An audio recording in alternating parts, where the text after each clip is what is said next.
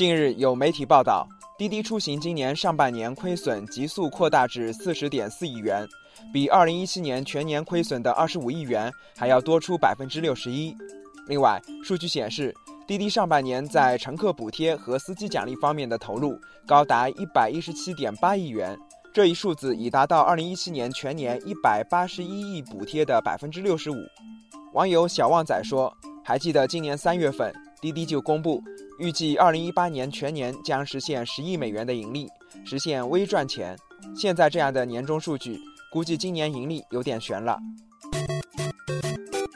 网友清风徐来说：“虽然补贴投入这么高，但作为乘客，并没有感受到补贴的温度。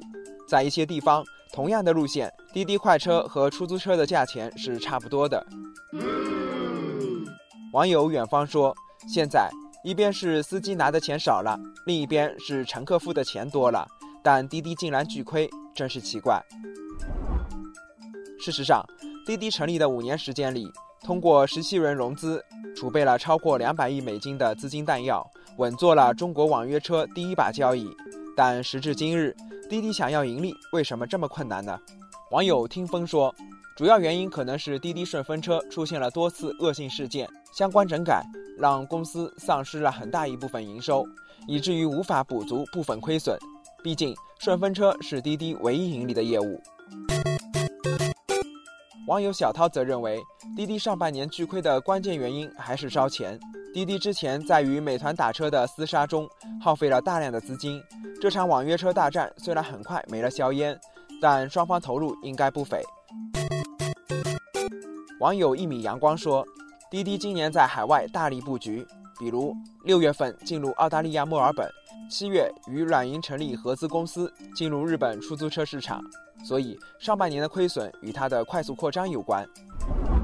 网友欢欢说：“说到底，滴滴上半年巨亏的根源就在于粗放式管理。多年来，滴滴一直没找到稳定盈利模式的出行业务，就像一个漏水的水桶，一边不停的融资，一边不停的烧钱。”现在出现巨额亏损，也在意料之中。网友万里雪飘说：“乘客的出行需求是立体多元的，要实现安全、快捷、舒适的乘车，离不开技术赋能与真情服务。这就要求平台沉下心来，做好出行闭环上的每一个细节，而不是一味的去抢生意、铺摊子、求规模，最后反而忘记了公司的初心是什么。可以预见，如果粗放管理的病根不除，共享出行不仅难以盈利，还将寸步难行。